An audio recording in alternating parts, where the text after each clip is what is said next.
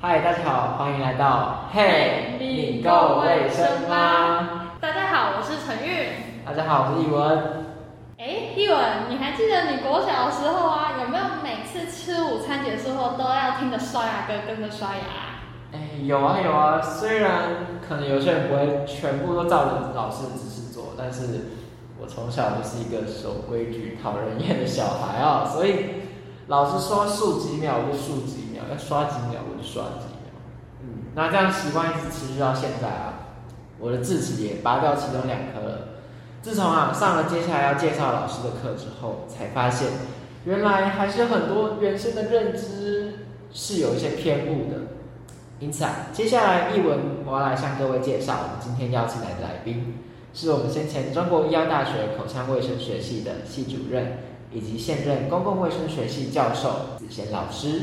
老师的学经历呢，从化工学士，再到环工硕士。最后呢，居然就踏到了我们公共卫生的领域当中，就读了公共卫生的博士班。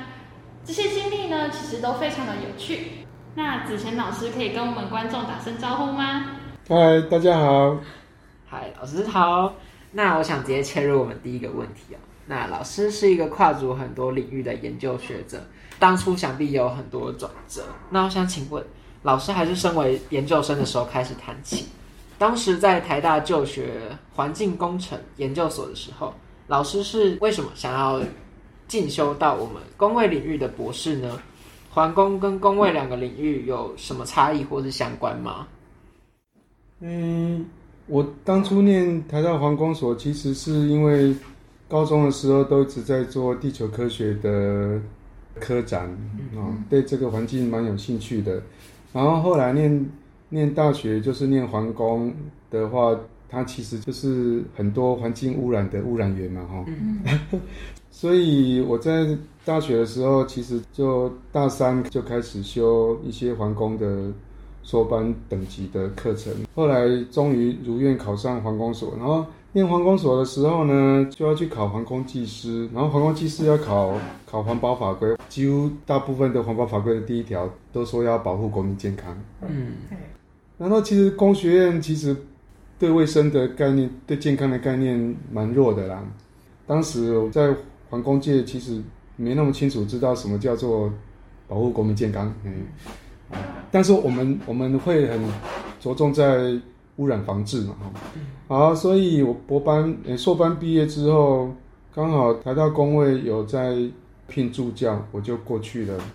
然后过去之后就回不去了嘛，嗯，就就就当了两两年的专任助教之后就，就就在那边念博班。那至于说皇宫跟工位，特别是工位里面的皇位，反正都有环境两个字嘛，哈。但是一个是工程，一个是卫生。然后考试科目，环工要考工程数学，到了工位要考要考生物统计。好，那所以就是反正都在玩数学嘛，哈。对。好，然后。环工要考流体力学，工位博士要要考流行病学，反正都有个“流”字嘛，哈，啊，但是虽然他们听起来是非常不一样的学门啊，流体力学跟流行病学，但是实际上这个“流”字代表的是它随着时间的变化，嗯，所以基本上还是有共通性的，是，嗯，大概是这样子喽。老师在环工读的时候，同样环工跟工位里面的环境卫生都有提到污染物这个词，可是，在面对污染物的态度就是截然不同。感觉在环工那边都会一直提到污染物的干净程度啊，或者说如何用化学方式去让它处理它。可是公卫反而会着重在污染物对人体的健康的影响。接下来呢，想要问老师说，老师过去呢，其实是我们。中国医口腔卫生学系的系主任，虽然这个系现在目前已经不在了，但是口腔卫生跟公共卫生感觉还是有一点点的相关性。我们也想问老师说，当初是为什么会踏入口腔卫生这个领域呢？哦，这个这个其实是因缘际会嘛，哈，我们大部分念过公卫的人，大概心里有数，说其实。很少在念口腔卫生，嗯，啊，不过不过毕竟都有卫生两个字嘛，哈，所以就是健康。那公共卫生就是全身的健康，那口腔卫生就是就是纯粹专注在嘴巴的健康。那嘴巴健康就是牙齿跟牙龈这样子哈。嗯、所以其实它从我们基本的流病的三段五级来看，其实做法是都很类似的啦。那至于当初为什么会踏入啊，就就就口味系缺老师啊，然后学校学校就从工位系这里找一个老师过过去当当主任啊，嗯。然后选我有个原因是因为我才刚在中山医当过工位系主任啊，啊，所以就就有系主任的经验啊。然后另外就是我刚来中国的时候有在接接老研所的计划，在做医院生物气胶的的研究。医院选定的工作场所其中之一就是这样牙医部啊，因为那个时候觉得觉得洗牙或者其他的牙医处处置应该。应该就是在那边口沫横飞，会产生一大堆生物气胶嘛哈。其实还有一个还有一个有趣的原因，是因为我在皇宫所第一年在当助理之后才考上硕班的，然后那一年助理我就是在做空气中氟化物的研究，因为就是把氟化物当成空气污染物，我在实验室测了一整年的氟化物。嗯，啊，这个氟化物我到了口味之后才发现，哇，这个是。这是唯一，几乎是等于是唯一一个口腔保健的法宝。嗯、然后，当年我九十六学年度开始当口味系主任的当下，我有可能是全台湾在实验室测氟离子浓度 sample size 最多的老师。原来背后还有这个故事。但其实这一部分进到口腔卫生也是一个机缘。对，算是一个特殊的机缘，然后也让老师竟然踏入了就是原本工位没有在特别重视的口腔卫生。嗯，刚讲说从环公转到环卫，嗯，然后现在从公共卫生转到口腔卫生，以氟化物这个例子来讲，差异真的非常大。就是说，氟化物的初体验在黄公所，就是把它标。把它当成污染物啊，空气污染就是空气污染防治法里面也有名列氟就是污染物。嗯，好，所以当我来到口味系，要要跟人家说氟化物对口腔健康非常重要，而且几乎是唯一唯一重要的化学物质的时候，传统工位跟皇宫的人几乎都认定氟就是氟化物啊，氟化物就是有毒有害的，这个真的差异非常非常大。那老师面对这个状况，当时的感觉是什么样的冲突感？可以跟我们分享吗？就是皇宫的部分真的比较难沟通，因为他们没有毒理学的概念。嗯，但是但是我在跟其他工位学者就比较好沟通，因为当你念过毒理学的时候，你就会知道万物皆有毒嘛。对。啊，所以那个氟化物浓度高的时候，当然有害啊。嗯。啊，浓度刚好的时候。就会像我常举的例子，就是那个最毒的毒素啊，拿来做那个美容的啊，肉毒杆菌，肉毒杆菌啊，这是最最经典的例子啊。我只要举肉毒杆菌的例子，念过毒理一届的人都会比较容易接受说，说哦，对我我只要氟化物在特定的浓度下，它基本上应该就是对人体健康是有益的。对对，就这样啊。嗯、而且平常人不会这么长的。在空气中暴露到含量，有职业像是牙医师吗？像是牙医师平常工作会很常碰到像氟化物这样的一个暴露吗？其实不会，其实不会，因为医界的这个氟化物，要么就是我们生活日常用的牙膏之类的，嗯，要么就是所谓的比较高浓度的处方箋。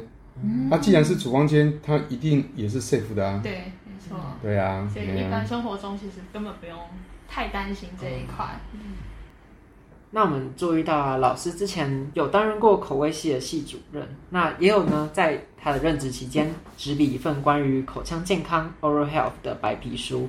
它的内容呢，是指我们口腔健康的趋势，然后以及各种的策略要如何防范，以及让它变得更健康。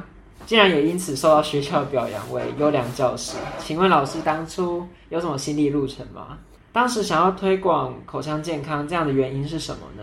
然后白皮书的内容核心思想是什么？嗯，这个我一开始去口味系当系主任的时候，就会时常被问，或者是我自己也很 confused，像说，哎，一天到底要刷几次牙？嗯，有人说两次，有人说三次，有人说三餐饭后跟晚上，哦，那这样就四次。啊，万一你有吃下午茶，你有吃宵夜，哎，然后如果你一直都在吃零食，每次吃完都要刷牙，那就是会超过十次哎哦。好，那可是，在当时是民国九十六年开始的的那段时间，我们医界。全世界的医界的西医界的医学实证已经有个很明显的架构跟一些研究成果了，嗯、医学实证的部分，但是牙医口腔保健没有，所以所以那个时候问人家你一天到底要刷几次牙，是得不到所谓的标准答案。以医学实证的角度来看，那后来刚好刚好在这样的起点期间，国际的口腔学界也都急起直追要。追上西医的医学实证的脚步，所以所以有出来一个英文版的医学实证的一个资料，就是啊，那个那个很明显就是我们公共透过我们公共卫生的生酮流病啊，嗯、特别是所谓的 meta analysis 这样啊，整合整合很多的研究得到一些结论啊，所以我那个时候就就这样子把它弄弄清楚，然后跟当当时的。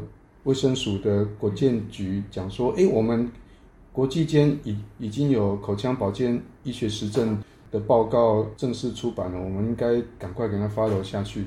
所以我那个时候就是主要是翻译那个英文版的，然后配合配合当时这个国际趋势是看每个国家的那个蛀牙的情况，做个比较，说我们台湾大概。”大概是多少多少，就把它整理好之后，因为口味系这个教材非常重要，所以我就拿来当口味系一些相关课程的教材。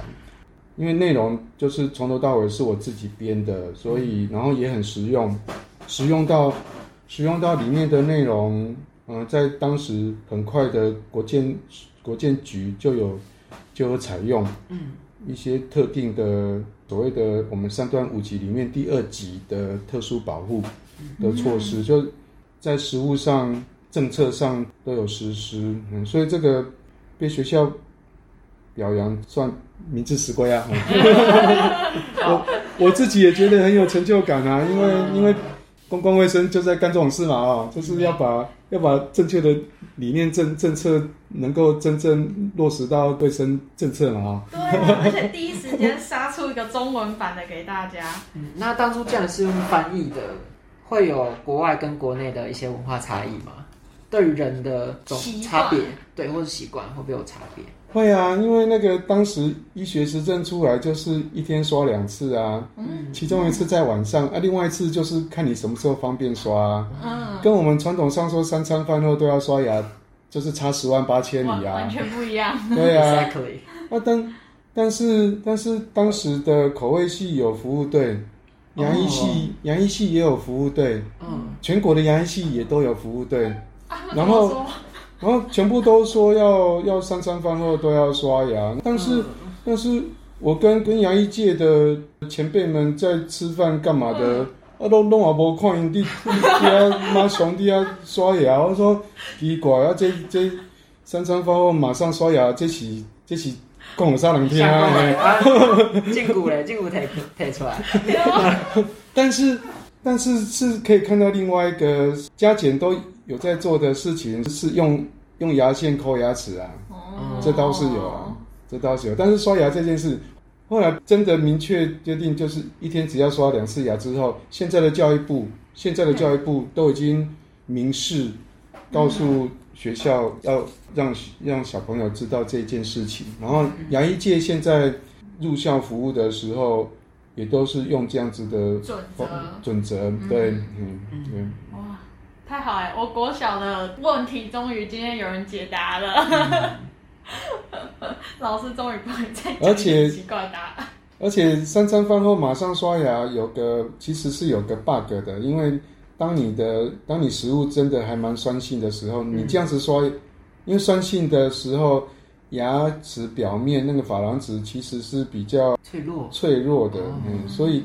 当你又在那边很努力的刷牙，欸，那个会有反效果。啊。这个反效果是有医学实证的，嗯，有人写 paper，他当然他用的东西是苹果汁哦，就是那种果汁哦，不是不是叫受测者喝喝可乐那种很无害、很明显的垃圾食物哦。对，因为果汁其实跟跟可乐一样酸，pH 值是一样的，哦、都都 pH 值二、哦、pH 值三而已，其实是一样酸的，嗯、只是它比较看起来比较健康，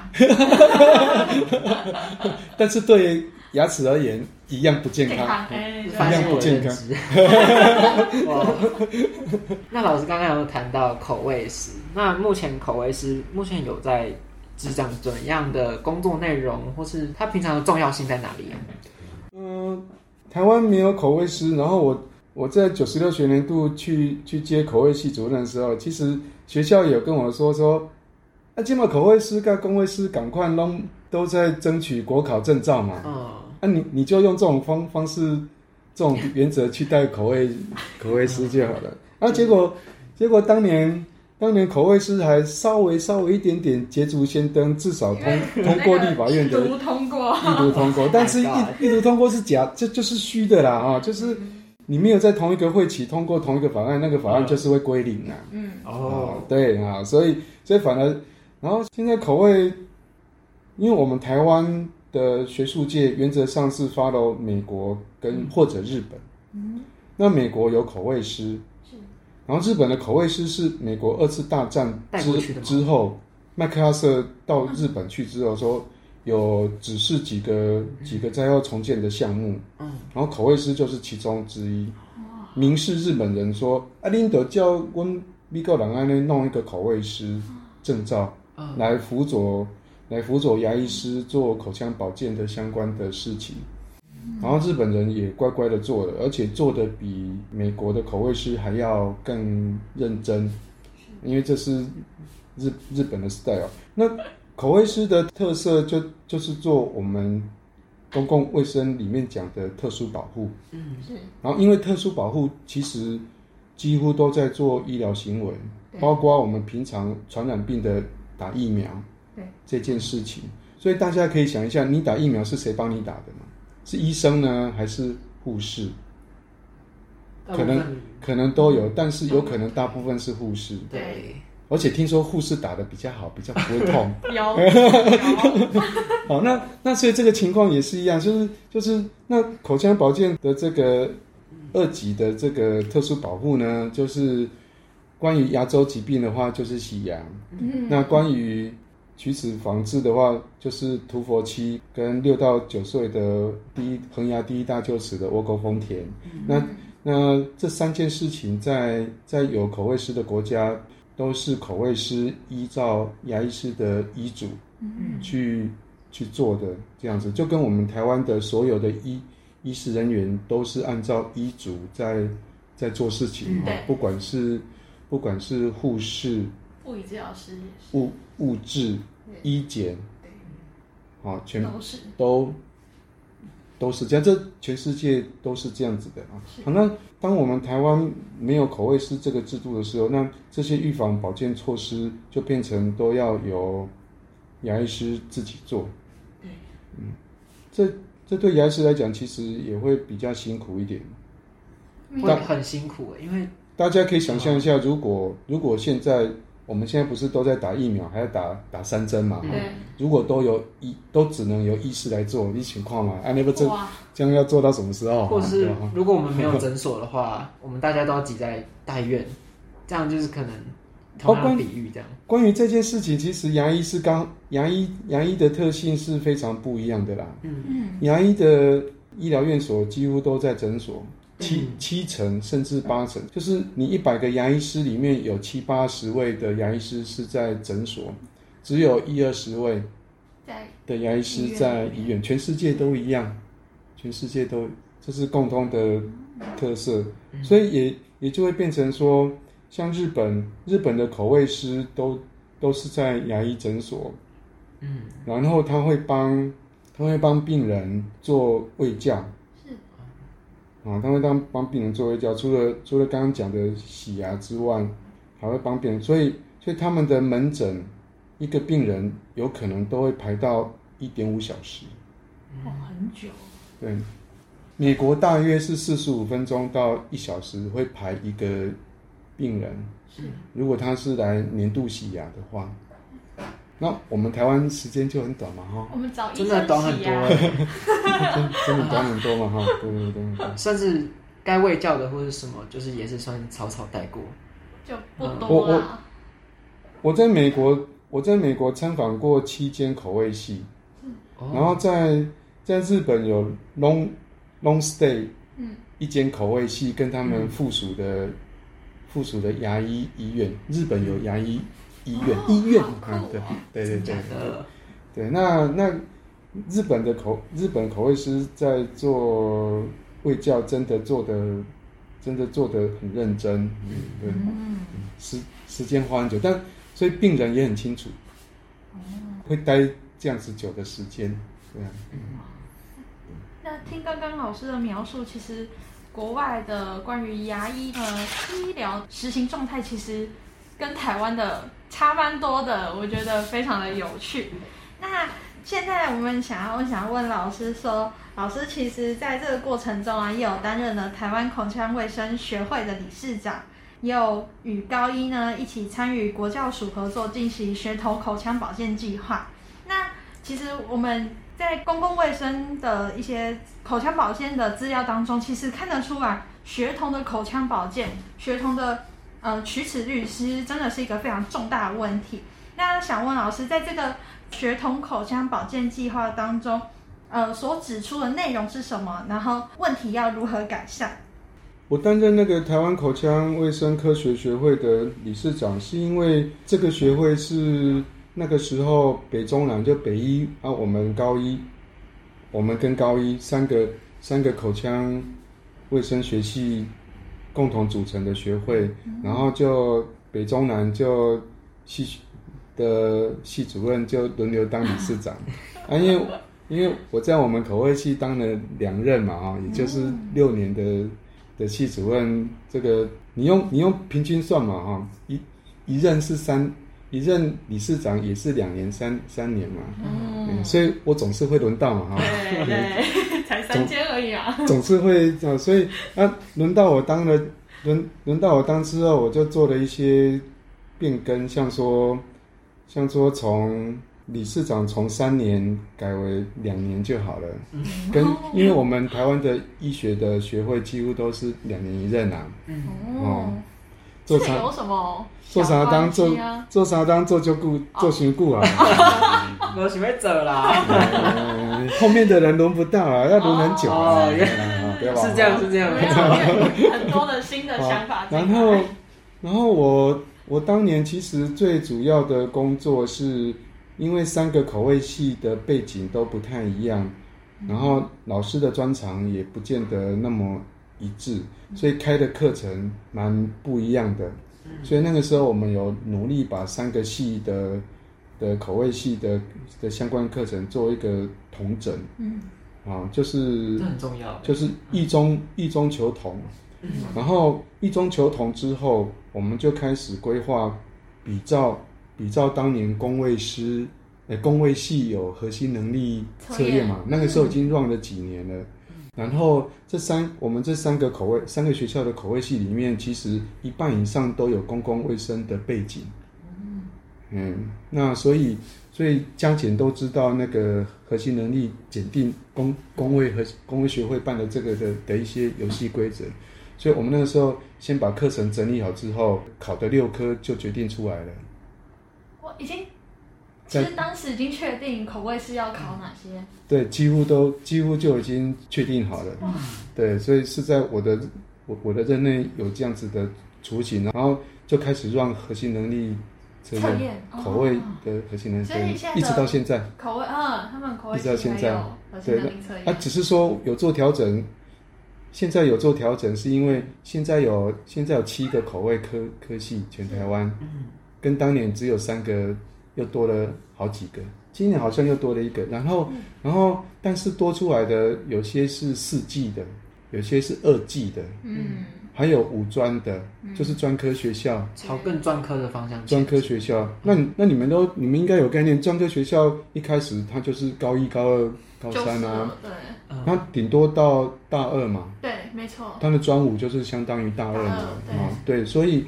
你叫大二的来来考这个核心能力测验，应该太难，be tough，应该会被抄的很凶这样。子，是吧？所以所以现在是有做调整的啦，现在是有做，但是这个趋势是就是这样子 run 的。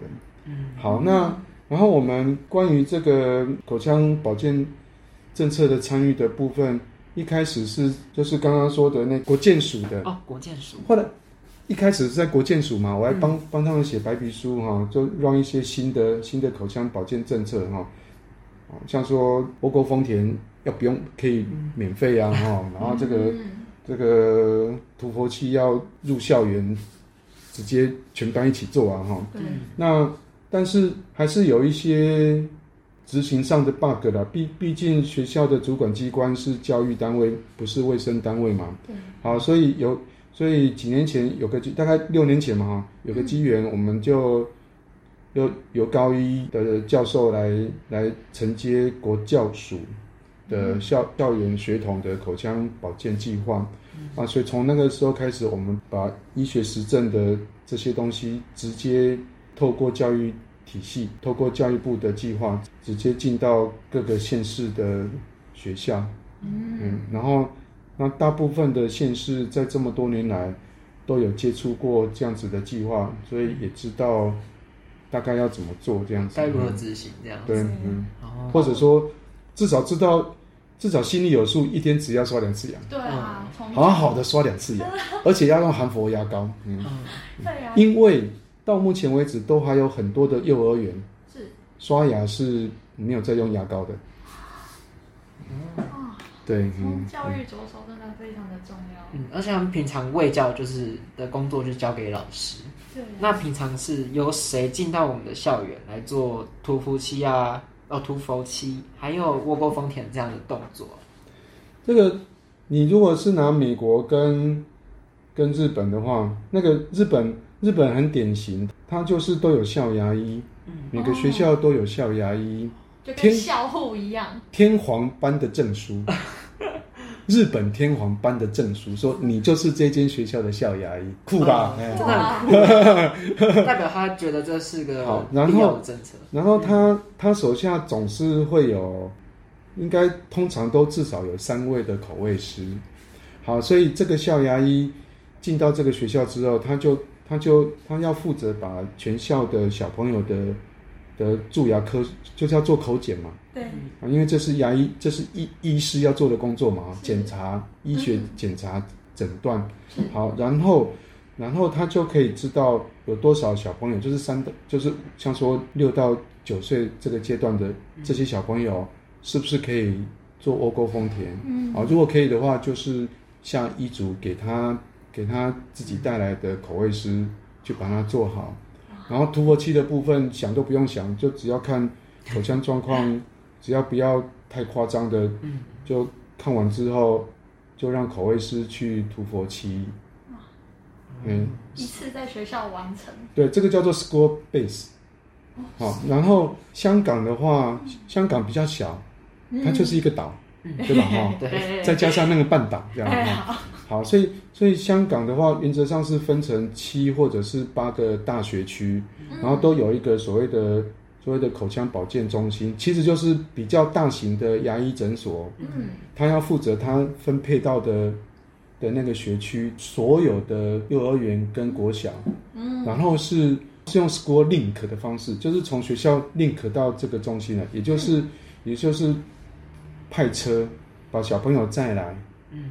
再到那个口腔保健中心去做我刚刚说的，去涂佛漆，去做窝沟丰田，跟做卫教这样子，就类就类似小朋友的校外教学。对啊，嗯，这样子。但是都是透过学校跟牙医的连结。然后美在在美国通常也是这样，嗯，就是用校车载，嗯，用校车载过去。然后那有时候是。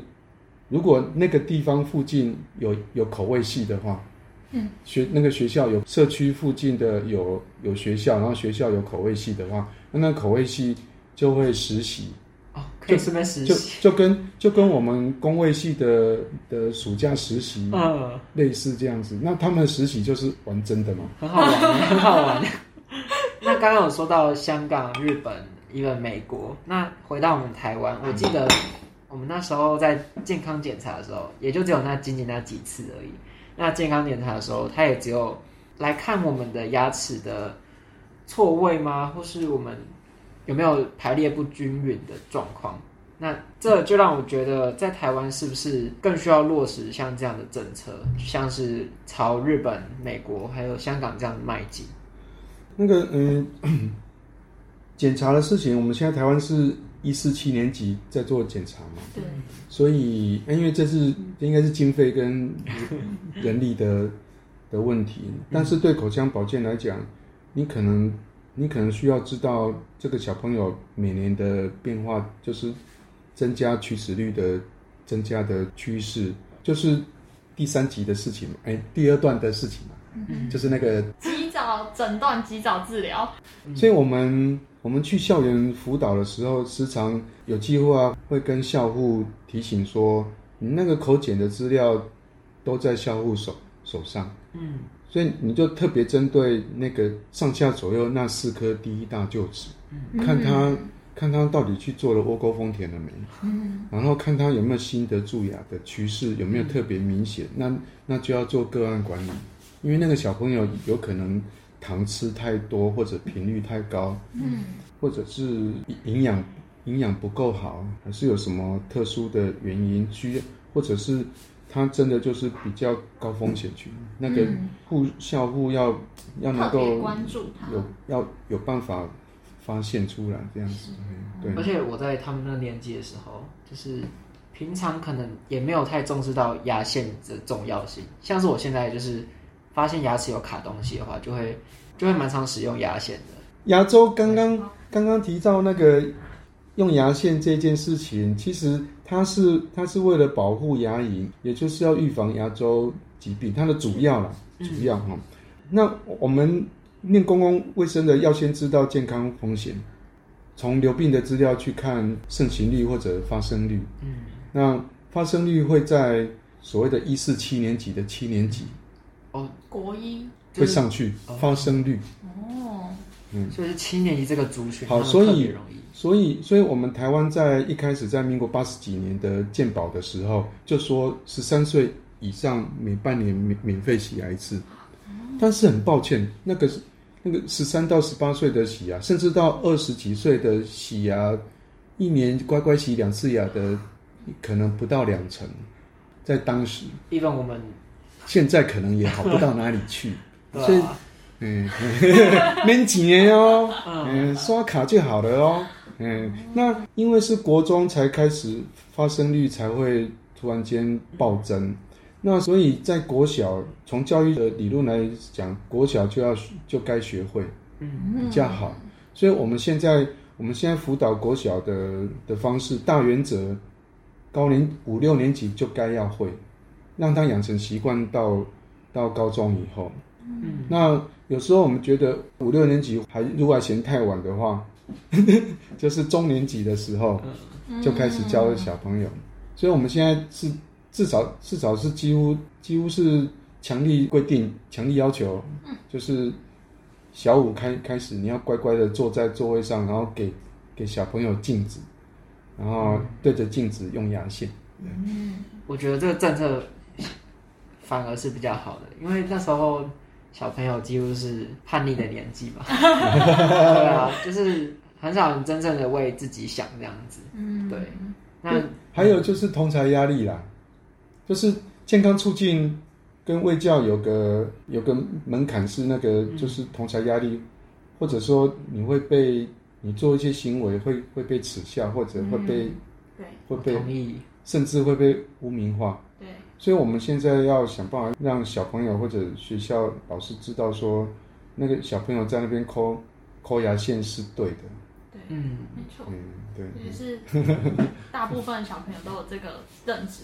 那那当当你规定每个小朋友都要都在桌上抠自己牙的时候，这个就是这个时候你的同侪压力反而变成你没做，你没做，对对对对，哦，对，这反而就是我们理论面进到我们的教育面或者实务面，真的会面临到的问题。对，没错。但是这个避免同侪压力。或者透过同侪压力去 push 做一些卫教行为，这这这个在卫教都有实证的啦。嗯，对，嗯。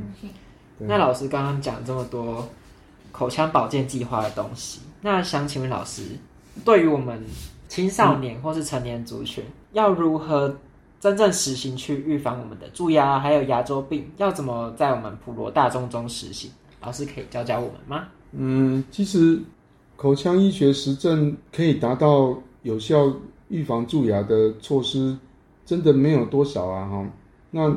个人行为的部分，这样讲哈，就是我们的成人跟跟所谓的非成人的的定义，在口腔保健有时候会不是根据年龄，而是根据牙齿状态啊，根据牙齿就是乳牙跟恒牙这样。所以当你一旦都是恒牙的时候，其实是都一样的哦。所以所以针针对恒牙，我上面配包呢，就是几个，我都马马上就可以讲完呢，就是一天刷两次牙，其中。一次在晚上，然后要用要用一三五零 ppm 以上的含氟牙膏，然后为了要让氟在口腔留久一点，所以你刷完牙之后，就是就是把它配出来就好了，不要不要拼命漱口。然后最后最后一个是源，反而是源头管理啊，就是你就不要吃那么多那么高频率的含糖饮食啊，没了没了，哎，个人的个人口腔保健的行为。有医学实证的，就这样子而已。Simple 准则就这么一些些而已。Simple 把它 easy，然后特殊保护的部分就是医学实证是你应该要每半年涂氟期涂到高中毕业啦。嗯，然后我们现在只涂到幼儿园毕业。嗯，然后国小国小只给那个弱势的的族群啊。然后还有就是刚刚讲的那个六到九岁的窝沟丰田，黑马边挤啊，金马马行边边挤。然后那个这是蛀牙的部分，然后牙周疾病的部分，马波上面配包呢，就是我们公共卫生一一直在讲的烟酒槟榔啊，啊，啊，然后当然特殊的特殊的部分就是洗牙啦，就半年半年洗一次牙，因为我们台湾健保的话，就是你满十二岁就该就该每半年洗牙一次，然后然后刷牙的时候要特别特别刷牙缝跟牙龈中间。是这样子，嗯，而且还有什么刷牙法，像是背式刷牙法。他对他的精神，他的基本精神就是你要你要刷到刷到牙齿跟跟牙龈的那个缝。嗯，那你为了要刷到它，最好的方式看样子就是四十五度。嗯，嗯，但是但是你们应该试一下就知道，不是所有的牙齿面，特别是里面。嗯。就是所的那个就是就是所谓的舌侧，嗯，所谓的舌侧，你很多角度是没办法四十五度的啊。但是啊，你就是尽量要 follow 这个原则，因为我们的牙周疾病都是从牙缝开始的。嗯，那我们平常进到超市要怎么真正的找到含氟量有一三五零的牙膏？这很普遍吗？还是很难找到？这个大部分应该要这样啊，哈！像我在美国的话，全部我有一年去纽奥良参加参加美国公共卫生大会，嗯，我就在纽奥良市区这样拼命走到哪里就就刻意去逛超市，全部都是一三五零啊。全部都是一三五零啊！拿起来都有。对啊，对啊，全部都是一三五零啊。然后就写它的含氟量一三五零。那台湾也是吗？啊，没有啊，台湾好好好多只有一千。偷工减料是不是？不是不是，因为我们台湾没有哦。台湾以为一千就够了这样子，但是一三五零才是有医学实证的。那然后儿童牙膏要一千以上。是，嗯，对。对。比较最标准的方式，当然你就是要乖乖的看那个成分表，看那个成分表嘛，啊，看那个成成分表。国家的 standard 把小朋友跟我们成人的混在一起了吗？还是我们我们台湾没有，好像没有没有明明定成人的样样子嘛，嗯，然后国小国小国小还停留在还反而还不能超过六百，嗯，那我刚回到前面最前面。这个很标准的，就很像皇宫的人在定的这样。哦，他觉他他觉得这个是有害物，你不能太多，所以不能超过六六百。哦，哎，这是这是皇宫的的 style。所以对我们来说，反而有点像是门外汉的感觉。宫公卫的 style 就是你就是要超过一千，而且是有医学实证啊。哦，对，所以当你看到牙膏明明白白写“儿童牙膏”这个四个字，你有可能要小心了，这个可能就是地雷，你反而不能买，哇，可能要小心。然后那个超过一千 ppm 的的牙膏，哎，卖的人卖的人可能或者制造商他可能就觉得他很了不起啊，因为大家都一千，我超过一千啊，啊，对嘛哈，哎，这个。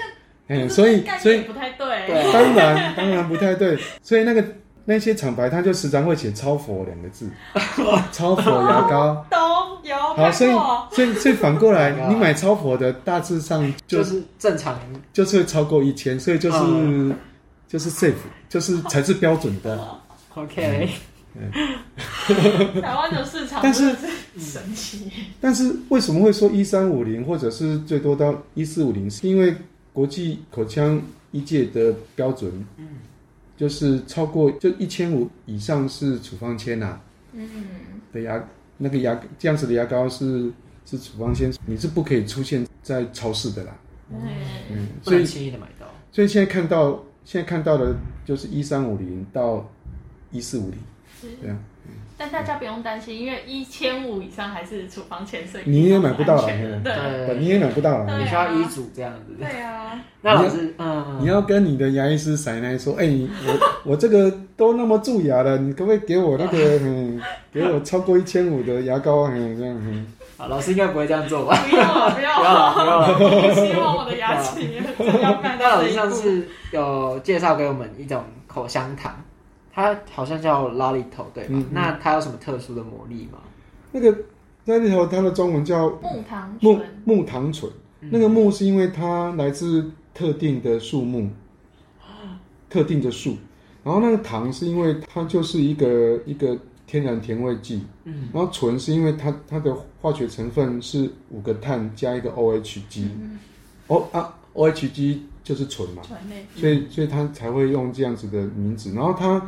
它刚好被科学家发现，它可以有效的抑制那蛀牙变异链球菌，嗯，所以于是就变成你的产品只要有含在里头，它就会号称号称可以防龋，就是防防止蛀牙，这是有这是有医学实证的，所以不会被同业去检举说违反医疗什么商标是什么什么东西，不会不会这样，但是它的。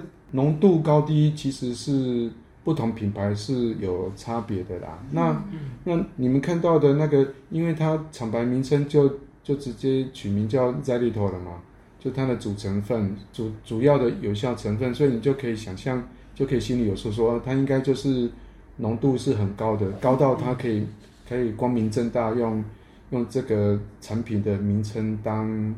品牌的名称，这这其实，在我们一般食品界不常见的哦。嗯嗯，那嗯，感觉就很多潜规则啊。对，平 时听到就是甜味剂，就会想到像是零卡可乐，它会添加那种号称零卡的一些甜味剂。哦，对对对，木糖醇就是糖醇嘛，那它有危害吗？还是怎么样的？它没有，它没有什么健康危害啊。嗯嗯，它。它对防止蛀牙确定是有帮助的，嗯，所以它虽然它吃起来甜甜的也没关系吗？没有关系啊，哦，而且甚至反过来讲，就是因为它浓度很高，所以很多人第一口吃的时候应该会糖的，应该会甜到受不了。有些人觉得哦，那它这样你低，嗯，到底到底加了多少糖？啊，没有啊，那就是天然甜味剂这样。哦，原来如此。还有一种口腔保健的方式是那个食盐含氟，嗯、不知道大家有没有听过？老师可以跟我们分享一下吗？它的情况是这样，就是说，全世界的趋势就是你要有局部的涂氟，包从每天每天至少刷两次含氟牙膏嘛，就从牙膏到、嗯、然后未成年就是未满十八岁的这个比较需要做口腔保健，所以每半年要涂氟清一次，这些都是局部的。氟就在嘴巴里面这样子，哦、对对对，但是但是通常这样子是不够用的啦，哈，所以有有几种所谓的系统性加佛，就是你用吃吃喝喝的方方式啦。所以像美国自来水很普及，嗯，所以他就用自来水里面加佛，嗯，让美国人随时随地喝水的时有候，趣哎，你连漱口的时候都、哦都是不小暴露心。都是铺入到佛的。哦。那但是有一些国家它它自来水没那么普及，嗯。像中南美洲，所以世界卫生组织就要美洲卫生组织想个办法哦。那主导权在美国人啊，那然后他一看你那中南美洲没办法用用实验用盐水加氟嘛，因为普及率没那么高的时候，他们就改用食盐加氟。嗯，哦，那成效是很好的，成效是很好的。那个蛀牙颗数在短短几年之内就就下降了。那在欧洲，特别是德语系国家，因为因为韩国实验，韩国实验是瑞士开始的，嗯，然后瑞士的德语区，所以衍生出去到像说到法国的德语区，到德国，到整个哇，边啊下什么捷克、匈牙利哇，德 德语德语系统的德语系统现在现在韩国实验的市占率都很高。几年前我曾经就疫情前嘛哈，嗯。比如去德国，就是我们台湾都有那个德南行程啊，或者南德行行程啊，就是德国南部什么去天鹅堡啊，去黑森林啊，哦这样啊，对。然后我去到每个地方都去逛超市，嗯，都去看他们盐巴怎么卖。的确，对啊，就全部啊，而且令我非常讶异是，我没有想到市占率是百分之百，就是我、哦。我买不到没有含氟的佛的。盐巴，买不到。嗯，哇，嗯对。嗯所以台湾还是有这么一步的差距。对，因为这个要双管齐下啦，就是系统性加佛跟跟局部性局部的铺路是都需要的。嗯，是，嗯，好那最后我们来连接一下时事。最近因为疫情啊，大家无论什么时候或什么职业都要口罩，都要戴着牢牢的嘛。那我最近有读到蛮有趣的文献，他有在说，长期戴口罩啊，对于不论护理人员还是我们普遍的民众，都有些小小的副作用，像什么感觉到疲劳、呼吸障碍，或是我们会感觉到体温上升等等。那也有说到，因为啊佩戴口罩造成了我们口罩下的体温还有水分上升，我们口腔内的细菌与真菌反而在我们没有妥善清理口腔的状况下，它的生物浓度会越来越高，也就是它的细菌跟真菌会越来越多。那我自己呢，有时候也会感觉到口腔就像刚起床一样酸酸的。嗯，老师有什么建议可以对像现在无时不刻都需要口罩的大众说吗？嗯，口罩是因为像我们现在戴医用口罩，是因为要防口沫横飞。哦，那它的密合度，口罩有两个重要的效能的指标，一个是过滤好不好，一个是密合度。那密合度很直接，就是会长驱直入进来，或或者是或者是你口沫横飞会透过不密合的口罩飞出去传染给别人。嗯，那所以，但是密合度越好，或者是过滤效果越好，都会让你越呼吸困难。真的哦，那这个我这个基本上很难很难取舍。我时常我时常半开玩笑说，要不然你常去上厕所好了。这口罩就可以在厕所里 躲起来，嗯，躲起来，喘口气这样子哈，嗯，那那个口臭的问题，口腔的问题，其实是通常是个人个人身体状况是有 bug 的，嗯嗯、所以要多多做好所谓的我们说的健康出境嘛，就是那个第一级的嘛，哈，是，嗯，对，嗯，然后也要注意一下自己口腔的状况，这样子，而且我们。刚刚老师也有说到呢，我们一天刷牙两次，在那两次之中，我们可能可以在厕所用清水稍微漱口一下，让自己口腔内保持清新的状态。比较有效的方式应该是类似用牙线的方式洁牙。嗯嗯。哎、嗯，那在这里我想额外问老师一下哦，其实漱口水是有必要用的吗？漱口水有两种主要的成分，一个是为了要杀菌，一个是为了要防止蛀牙。防止蛀牙就是加氟，是。然后为了杀菌就会加一些所谓的杀菌剂，或者是、嗯、或者是加酒精。好，那通常通常这两种功能不会同时出现在同一个款式，不会，通常不会。对，那我们台湾，我们台湾因为水里面没有含氟，对，通常你需要的漱口水是需要含氟的。嗯、那像美国有饮水加氟，所以在美国你买到的漱口水几乎都是为了要杀菌的，哦、就是像说为了要防止口臭。然后这个含氟漱口水这个事情，呃，基本上。基本上是没有效力太强的医学实证证据的来讲，嗯，而且如果有的话，是真的，你刚刚说的那个 simple 把那 easy 那几件事情，你都觉得你做好了，还是会蛀牙的话，你就该去加强措施。加强措施其中一个方式是每天用韩国漱口水，是不是？不是我们现在国小那种一天。就一个礼拜漱一次，嗯、高比较高浓度的，嗯，医学实证是每天要漱，也就是你给的去背的货啊。我、嗯、现在在外面卖的都是嘛，因为它浓度比较低，所以它不会是处方签。是。那我们国小用的那个基本上是处方签哦的 label，所以你在市面上是买不到，买买，买不到一天一个礼拜只要漱一次的那一种。实证医学来讲，其实刚刚老师之前提到的那些。